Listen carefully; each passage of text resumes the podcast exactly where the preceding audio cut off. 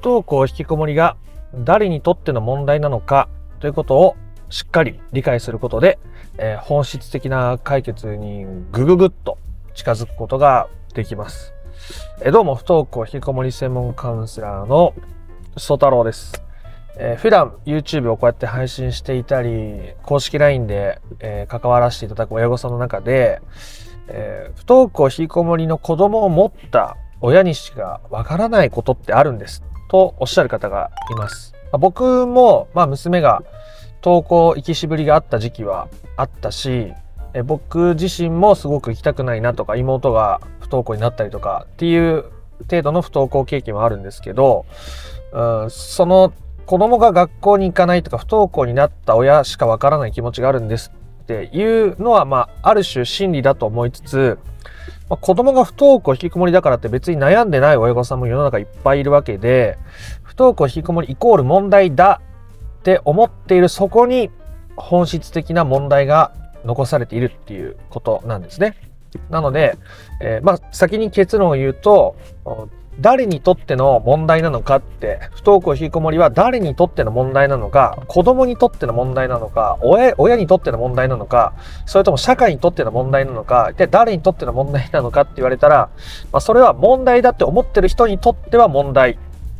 なわけですね。問題だと思ってない人にとっては問題じゃないんですね。まあ当たり前のことなんですけど、ここがすごく問題を難しくさせてしまっている部分でもあるので、今回はそこについて話を深めてみたいなと思います。ということで、え不登校引きこもりを本質的に解決していきたいぞという人は最後まで聞いてみてください。えー、なので、例えばの話をしてみるんですが、まあ、今ね、物価がもろもろ上昇してきている。ね、僕も最近スーパーまた買い物行ったらいろいろ値上がってて、いや、こんな卵、今普通にワンパック買ったら300円すんの？とか、前、ちょっと前まで200円、まあ200円ちょっと出るぐらいで買えてたのに、めちゃ値上がってんなとか思うんですよね。言ったら、そのいろいろな値段が、物価が上がってる、お金が足りないとか、将来が不安だって思う人もいると思うんですよ。ていうか、ニュースはそういうニュースすごく多いですし、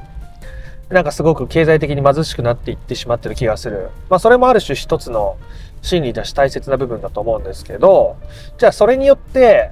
日本国民全員が困窮しているのか、本当にお金がなくて貧乏で憂いているのかって言ったら、そんなことはない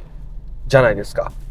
で、その値上げを見てすごく問題だって思う人もいれば、いや、むしろ今まで安かったぐらいだし、別にそれによって自分のやりたいことが何か大きく制限されるわけでもないから、まあ、それはそれで幸せなんじゃないっていう人もいるわけですよ。で、これはある一定以上の所得を持ってるからそんなこと言えるんでしょって思う人もいるかもしれませんけど、まあ、そうやって所得があった上で思う人もいれば、別に世間一般より所得が低くても、別にそれでも別に良くない別に問題じゃなくない？って思う人もいるわけですよね。なんでこれも人の捉え方一つなわけですよ。なんで不登校引きこもり子供がそういう状態親御さんとしても心が苦しいっていうことを否定したいわけじゃなくてそれも自分の感じ方一つとか物の見方によって大きく変わってしまうっていうことなんですよね。えー、なんでお子さんが不登校引きこもりが問題だ。ね、それをどうにかしなきゃいけないどうにかしたいって親御さんが思う。で子供に何かしてあげたいって思うことはもちろん愛情だと思うんですけど、じゃあそれによって、えー、子供の問題を自分の問題として混同してしまって学校に行かせようとか、家から出させようとか、経済的に自立させよう、してほしいって願ってしまうことは、あそれはあなたにとっての問題を解消できてないから子供のある状態を自分にとっての問題と捉えてしまっているわけで、え、そうすることによってさらに子供の生きる力を奪ったり、自信を持てなくさせていたり、自分の居場所がないとか生きる価値がないって思わせるような関わり方になっちゃってるので、その考え方を手放さない限り、問題がどうしても続いてしまいますよね、ということをお伝えしているわけなんですね、僕は。で、えそうするとね、なんかすごく白状な感じがしちゃうとかっていう方もいらっしゃいますけど、今までそのやり方でうまくいかなかったわけじゃないですか。だからこそ悩んでいて何か方法がないかなと思って僕の YouTube を見たりしてると思うんですけど、だから今までのやり方を、まあいい意味で手放していかないといけないわけですよ。全部が全部やり方変えなきゃいけないわけじゃないですけど、ずれてた部分はちゃんと修正してやっていかないと、結局今の問題が続いたり、その問題が続く悪化してしまうということですね。不登校引きこもりのことを問題だと思っていますか？でもそれとも子供は不登校引きこもりでもいいけど、それによって自分のやりたいことがやれないということで悩んでいるのか、これでもだいぶ違うじゃないですか。ね。子供にとっての問題、不登校引きこもりは子供が選んでいること、子供の個性的にそれは仕方がないとか、あそれでいいって思えてる、うんその上で自分の人生を生きづらい。例えば子供の病院受診があるとかね、えー、子供の家事の世話があるとか、なんかいろいろあるからできないっていうのと、これまた問題がちょっとずれてくるわけですよね。でも、不登校引きこもりで悩んでるっていう枠に入るじゃないですか。だから僕のお伝えしていることは、不登校引きこもりの本質的な解決が、子供の状態以下によるものではなく、親御さんの状態以下によるものだというか、それそのものだということをお伝えしているわけです。なので、不登校引きこもりの問題の根源って何ぞやというと、不登校引きこもりを問題だと思う親御さんの心に問題があるわけですね。ある親御さんは、子供はね、もう全然悩んでるように見えない。むしろ学校に行かない現状を楽しんで、YouTube 好きなのに見て、友達遊びに行って、そんなんでね、今後生きていけるの？社会に出てやっていけるの？心配だとおっしゃるわけです。その心配が悪いとか、えー、批判したいとかっていうことじゃなくて、えー、その状態を問題だって思っている心がある限り、子供のその状態を問題だって思い続けるじゃないですか。それがお互いの人生を苦しくするし、少なくとも悩んでいる人の心を苦しくさせるものの見方とか価値観ですよね。なので、それを手放していくということが大事になるし、手放すときに、あの、僕はあの、言うじゃないですか。悪いと思ってないですよとか、責めるつもりはないですよっていうのは、まそれを責めたり悪いって思うと余計に手放せなくなっちゃうから僕はあんまりそういう言い方をしないんです。それは僕が僕に対してもそうだからですね。僕が、あなんかちょっと自分がずれたことをしちゃったなと思った時に自分のことを強く責めたりとか、あそういう自分を非難したり、ダメだなって思ってると、どんどんこう、ドツボにはまっていってしまうので、えー、そうやって思った自分を受け入れる、許す、まあ、時に責めちゃう自分も許すってやってった方が、結局手放せちゃうから、あそういう言い方をしているし、まあ、結局、結果的にね、その方が僕も変なアンチが湧いたりしないんで、まあ、それはそれでね、いいメリットもあるんですけど、でもまあ、それも自分のためにやってるし、えー、これを見て本当に本質的な解決に近づきたいって思ってる人にとっては、まあ、その方が本質的な解決に近づけると思うから、悪いとか、責めるみたいな言葉ををあんまり使わないわけですね。結局それが遠回りになっちゃうし、苦しくなっちゃうから、なんです。あなたがもし不登校引きこもりを問題だと思う心があったとしたら、それの何が問題なのかっていうことを考えてみてください。一体子供が不登校でいること、え引きこもりでいることの何が問題ですか？それにあなたは明確に答えられますか？なんとなくみんなが学校行ってるのに行ってない。みんなと違うことが悪いと思ってるのか、あせっかく今まで勉強してきていい学校に入れたのに、これから将来明るい未来が待っていると思っていたのに、それがなくなってしまうという喪失感が嫌なのか、自分の人生ね、学校、学歴がなくて、経済的な理由ないし、自分の学力、あの時頑張っていればという思いがあって学校に行けなかった。進学しなかった。から自分の人生でそれなりに嫌なことがあったと思っていて、子供にはそんな思いはさせないでおこうと思って、えー、いろいろ教育をさせたり学校に来るように促していたけども、うまくいかない、うまくいかなくなってしまった。ね、この子も自分と同じような人生を歩むことになるのかもしれない。えそれが辛い、寂しい、苦しいのか。ここの問題っていうのは人によって違うわけですね。人によって違うんです。だから一辺倒な答えは出てこないんです。から僕は一辺倒な答えを基本的には言わないんです。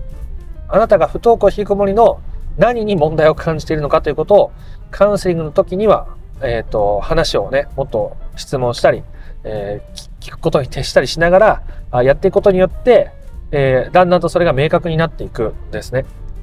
今あなたが明確に答えられないことが 悪いわけじゃないですからね。えー、そういうことを整理していく機会を持ったり時間を持ったりすることってすごく大切なことだと思うんです。自分の中にある、ある物事に対してネガティブに反応してしまうものの見方に気づくチャンスなんですよ。こうね、僕もそういう人生の土壇場とか、あ行き詰まりみたいなものを感じて初めてそういうものにちゃんと向き合えるようになったからあこういう仕事をしているわけですし少なからず近しい部分があるからこそこういう伝え方を僕はしているわけです。ということであなたが不登校引きこもりの何に問題を感じているかということを明確にしてみてください。紙に書き出してみましょう。えー、不登子供の不登校引きこもりって書いて自分にとって何が問題だと感じるのか。例えば人によってはね、えー、子供が学校に行かないのはよし、ね、もしくは学校に行かないことによって、えー、将来養い続けなきゃいけない、ね、出費が続く。正直それが嫌だ。もう考えられない。ただでさえそんなに経済的に余裕があるわけじゃないのに、子供にずっとお金を使い続ける経済的な余裕があっても子供にお金を使い続けるずっと？なんなら自分がこの世からいなくなる時にまで子供のことを考えてお金を残さなきゃいけない。そんなの耐えられないとか嫌だとか苦しいとか思う。としたらそこに問題のね、根っこがさらに眠っていると思うんですよ。で、そういう問題がどっから来てんのかっていうと、そのね、親御さんにとっての問題、子供の不登校引きこもりを問題だと思ってしまうその価値観や問題の根源になっているそういう思いみたいなものは、まあ、95%以上の確率で子供の頃自分が育んだ価値観の中に眠っていることなんですね。例えば僕は昔、えー、10年くらい前は結構仕事をね、真面目に頑張って責任感もあるし、いろんなことを考えて提案してやるタイプの人間でした。まあ、それなりに評価してもらってたし、それはそれで良かったんですけど、でもやっぱり、え、もうなんかこう納得いかないことが多くなってきたり、なんか常にイライラするようになってきたりして、自分がどんどん苦しくなっていったんですね。なんで僕がそこまでして仕事をしてたのかっていうと、僕の父親が近しい仕事の仕方をしてたからですね、昔。父親もすごくストイックに仕事をしてて、で、思うように評価されなくて、で、職場では、あまあその近しい仲のいい部下とか信頼できる上司の人とはいい関係を作ってたし僕もそんな感じだったんですよね。仲のいい人とは仲良くするけど気に入らない人に対しては割とすごく嫌だなっていう気持ちが出ちゃう人間だったんですよね昔は。僕は父親みたいになりたいと思ってたわけじゃないんですよ、うん、むしろ父親みたいになりたくないと思ってたはずなのに気がついたらそういう父親の後を追うように生きていてそれが自分の苦しみの根源になってたりしたんですね。なのであなたが今お子さんに対して不登校引きこもりであるって思ってることの問題の根源はほとんどの場合あなたが子供の頃に培った親との関係性とか、まあ、中には兄弟っていう方もいますけどその頃10歳までに形成した自分の価値観によって今なお苦しんでいる今その苦しみがとうとう大きくあらわになってきているということが多いですね。そうした時に子供への声かけをこういうふうにしましょうとか、子供にただ単純に関わらないでおきましょうっていうアプローチは、ものすごく表面的なアプローチになっちゃうじゃないですか。元々の根源はこういうふうにしたら自分は人生うまくいくんだと思ってた。こういうふうに自分が過ごしてるから、自分はここにいていいんだとか、存在価値があるんだって思えてた。それを守るために今なお生きている。それから外れてる子供を見ると苦しくなる。どうにかしてしまいたくなるってことがあるんですね。今、あんまり僕の動画を初めて見る方が、この動画にたどり着いたとしても、あんまり、えー、しっくりきてないかもしれないですけど、まあ、話を紐解いていくと、大体そういうところに行き当たるんですね。僕が 誘導するつもりは全くなくても、そういう理由、思い、整理していくと、だんだんそういうところに行き着いていくわけですよ。ということでもう簡単にまとめて終わっちゃいますけど、結局不登校引きこもりの問題の根源というのはどこにあるのかというと、その人、問題だと思う人の心の中に存在するわけで、それをアプローチ、変えていく、受け入れていく、手放していくってことをしないと、結局表面的なね、アプローチになっちゃって、その場しのぎのことしかできなくなってしまうので、えー、難しくなっちゃいますよね。子供は不登校引きこもりのことを問題だと思ってないって問題に思うあなたの心に問題があるわけで、えそこをもう少しずつ自分のペースで変えていくっていうことが本質的な解決になるということですね。僕が伝えている本質的な解決。本当の意味で不登校引きこもりを解決するとか手放す。その問題だと思ってる自分の心を解決した時に最も子供は自分の人生を生きやすくなるんですね。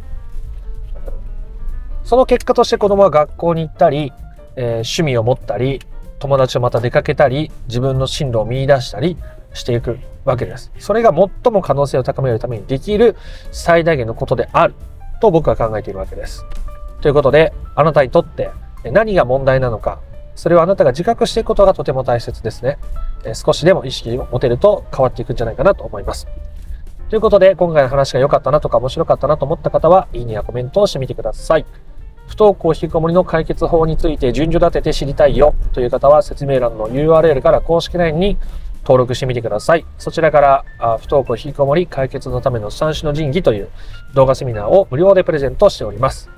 え、チャンネル登録も興味のある方はしておいてください。また別の配信でもお会いしましょう。あなたの不登校引きこもりの問題が本質的な解決にたどり着くことを心から願っております。ありがとうございました。ソ太郎でした。